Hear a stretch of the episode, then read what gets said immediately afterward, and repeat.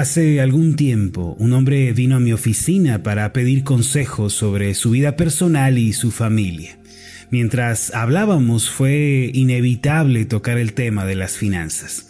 Él me decía que la mayoría de sus problemas, los problemas que había en casa, se debían a la cuestión económica.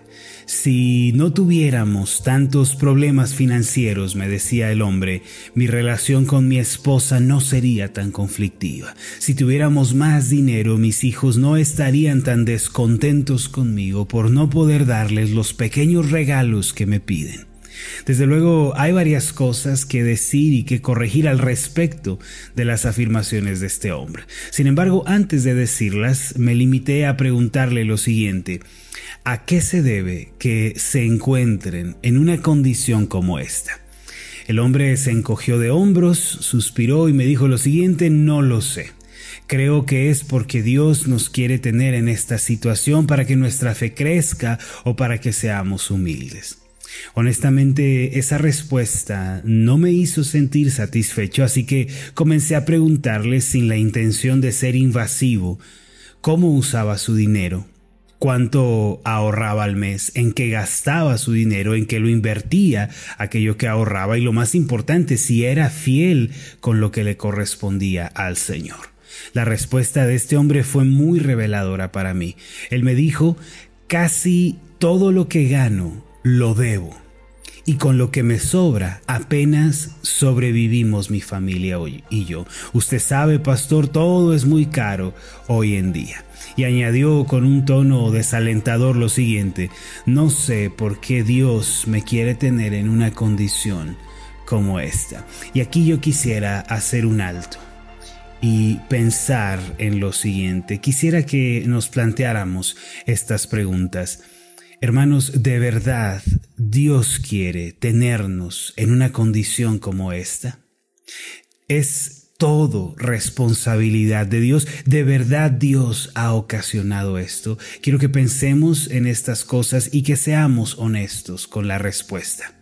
Al indagar un poco más en la condición financiera de este hombre, pude darme cuenta de que había tomado malas decisiones económicas, había entrado en préstamos sumamente peligrosos y pagaba altos intereses por ello. Además de esto, el hombre nunca había tenido una conciencia de ahorrador y Tan pronto llegaba dinero a sus manos, lo gastaba en cosas absurdas, cosas que no necesitaba realmente y que rápido se volvían estorbos en su casa y en cuestión de algunos días terminaban en el bote de la basura. Mis amados, al igual que este hombre, son muchas las personas que no pueden darse cuenta de que no es un designio divino que vivan limitadas y pobres. En lugar de ello, son sus propias decisiones, su concepto del dinero y lo que ellos piensan que se debe hacer con él lo que les mantiene en la pobreza. Creo firmemente que aunque los hijos de Dios sabemos mucho de cuestiones espirituales y eternas y sabemos mucho de teología, muy pocas veces estamos preparados en el ámbito financiero y por eso fallamos en este aspecto la mayor parte del tiempo. Ahora, no quiero generalizar, no quiero decir que siempre y por regla general es así, pero si somos honestos, mis amados, la pobreza, en muchos casos, en muchas de las veces es algo que la gente se provoca a sí misma. Es decir, no es algo accidental, no es algo involuntario la mayor parte del tiempo, se trata de algo autoinfligido. Por esta razón y porque sé el gran interés que Dios tiene en ayudarnos y en sacarnos adelante, es que quiero que meditemos en el tema sanidad financiera. Aunque no podamos creerlo, la Biblia tiene mucho que decir al respecto del dinero, al uso y administración del mismo y a lo que debemos pensar acerca de él. Ahora, con todo esto no es mi intención hacer sentir culpable a nadie con relación a las limitaciones financieras y a la pobreza, más bien mi deseo es motivar al cambio e impulsar a mis oyentes a salir adelante de su situación. Miren, yo mismo tuve que aprender sobre este tema tan importante.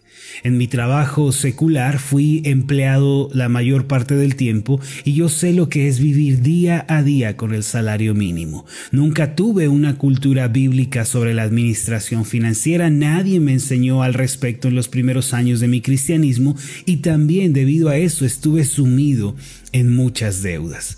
Pero al aprender los principios de Dios con relación a este tema, mi vida fue ordenada, mis finanzas fueron sanadas y pude salir adelante. Hoy en día puedo decir que estoy libre de deudas, libre de compromisos y tengo paz en mi corazón porque las finanzas ocupan un lugar, el lugar que Dios dice en su palabra. Hermanos, Dios tiene mucho que decirnos al respecto de nuestras finanzas. Él nos ama tanto que no nos ha dejado en oscuridad en cuanto a este tema tan relevante en nuestra vida. En su palabra Dios nos enseña al respecto de esto. Ahora, para hacer notar cuán importante resulta para Dios el tema del dinero y la administración, permítame resaltar estos tres datos que quiero que usted tenga presentes. El primero de ellos, el Señor Jesús relató 38 parábolas en total en los Evangelios.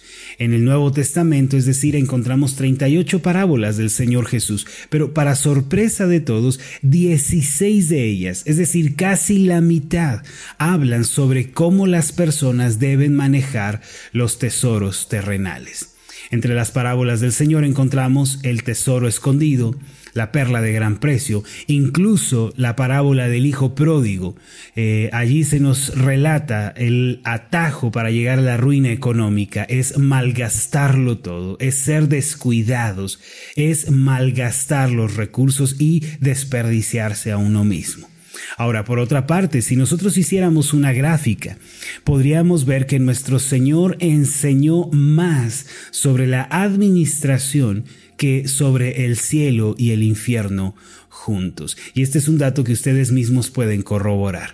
En promedio, uno de cada diez versículos de los evangelios aborda el tema de la administración financiera. Es decir, de cada diez versículos de los evangelios, uno de ellos habla sobre la administración del dinero. Ahora, el tercer dato, la Biblia tiene más de 2.000 referencias a las riquezas, el dinero y las propiedades.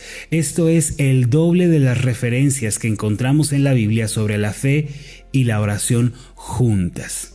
Es decir, la Biblia tiene un gran contenido de enseñanzas financieras y administrativas para nuestra vida. ¿Por qué?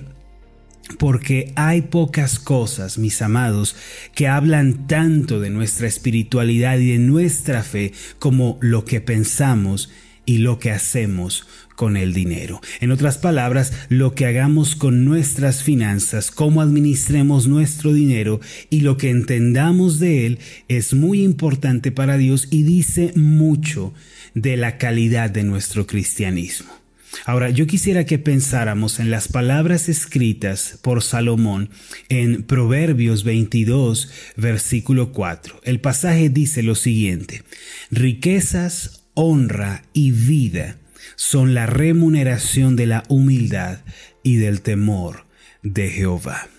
Este pasaje, hermanos, es sumamente claro con su mensaje. Se da por entendido que caminar con Dios tomados de su mano, viviendo una vida humilde, ordenada, honesta, justa, da como resultado natural riquezas, honra y vida.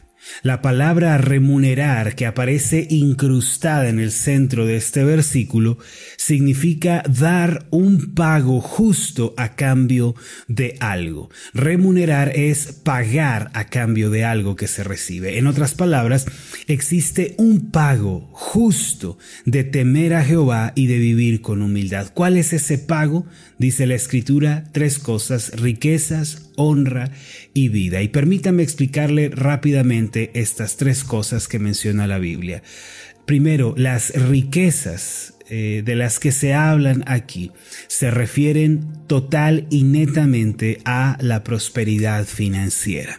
Es decir, tener suplidas todas nuestras necesidades, tener abundancia, no solo para nosotros, sino para dar también a los demás.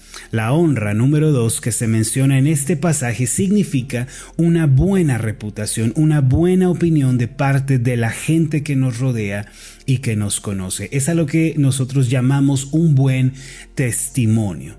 Y esta es remuneración del temor de Jehová y de la humildad. Y finalmente, número tres, la vida de la que aquí se nos habla es una vida abundante y plena, una vida llena de gozo, de paz, de esperanza en lo profundo de nuestros corazones. Muchas personas están dispuestas a aceptar que temer a Jehová y vivir con humildad redunda en un buen testimonio. Y la mayoría de las personas está de acuerdo que temer a Jehová y vivir con humildad redundará en una vida abundante, en una vida de gozo y de paz. Pero cuando llegamos al tema de las riquezas, de las finanzas, nos cuesta trabajo darnos cuenta de que si tememos al Señor, si somos humildes, si vivimos con obediencia a su palabra, también arribaremos a las riquezas y a la bendición económica. Muchas personas podrían estar pensando que lo que yo voy a enseñar sobre el dinero es algo como dele a Dios mil dólares y Él le dará diez mil dólares de regreso. Dele cien pesos a Dios y Dios le regresará mil pesos. Pero no es así, mis amados. Esas cosas no son verdad. Según el falso evangelio moderno de la prosperidad, nosotros debemos darle a Dios cierta cantidad para que Él nos dé algo de regreso, pero eso no es lo que enseña su palabra. La manera de prosperar económicamente, de sanar nuestras finanzas, de superar la pobreza, no es dándole a Dios algo y esperando que Él me regrese místicamente, mágicamente alguna cantidad. Hermanos, lo que yo voy a enseñar durante esta semana es lo que la Biblia enseña sobre el dinero y el lugar que debe tener en nuestra vida. Quiero que aprendamos sobre la administración financiera de los hijos de Dios y que seamos movidos al cambio de vida. Por favor, ore a Dios para que Él le guíe a través de estas meditaciones y usted pueda ordenar su camino conforme a su verdad. Estoy seguro de que al hacerlo vamos a ver tremendas bendiciones en nuestro caminar diario. Muchos tienen preguntas sobre el ahorro, la inversión, el uso del dinero, las deudas, los compromisos, los créditos. La Biblia, hermanos, aborda estos temas y los vamos a responder. Y mi deseo es que a medida que avanzamos y aprendemos sobre la palabra, nuestras vidas sean transformadas. Y como dice el Salmo 112 que estaremos leyendo posteriormente, aquel que teme a Jehová, que se deleita grandemente en sus mandamientos, prosperará en todas las áreas de su vida. Es que si obedecemos al Señor, hermanos, si sujetamos las finanzas al Señor y a la palabra, vamos a salir adelante. Vamos a hacer una oración. Amado Dios y Padre Celestial, dispón nuestros corazones para aprender y entender, Señor, este tema tan vital y tan importante en la vida de tus hijos. Señor, abre nuestros ojos para que podamos ver con claridad tu verdad y podamos ordenar nuestros pasos. Hay tanto, Señor, que necesitamos aprender de este tema. Puede que no lo hayamos abordado antes, que desconozcamos lo que tú dices al respecto. Pero Señor, para ti es un tema de suma importancia y debe serlo también para nosotros. Abre nuestros ojos, Señor, danos luz al respecto. Gracias porque en tu palabra este tema es abordado con toda claridad y honestidad. Guíanos, Señor, y muéstranos cómo debemos vivir pues queremos que esta área de nuestra vida también esté sujeta a ti. En el nombre de Jesús. Amén y amén.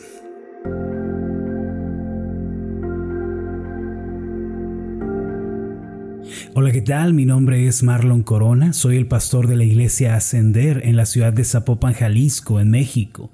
Le agradezco mucho por haberme seguido con esta meditación. Mi oración siempre es que usted sea prosperado en todas las cosas y goce de una buena salud, así como prospera en su alma. Lo invito a que ore por las meditaciones Ascender y le pregunte a Dios cómo puede usted ser de bendición para este ministerio. Las meditaciones Ascender son impulsadas y apoyadas por nuestros oyentes Reciba un fuerte abrazo de mi parte. Que Dios le bendiga. Hasta la próxima.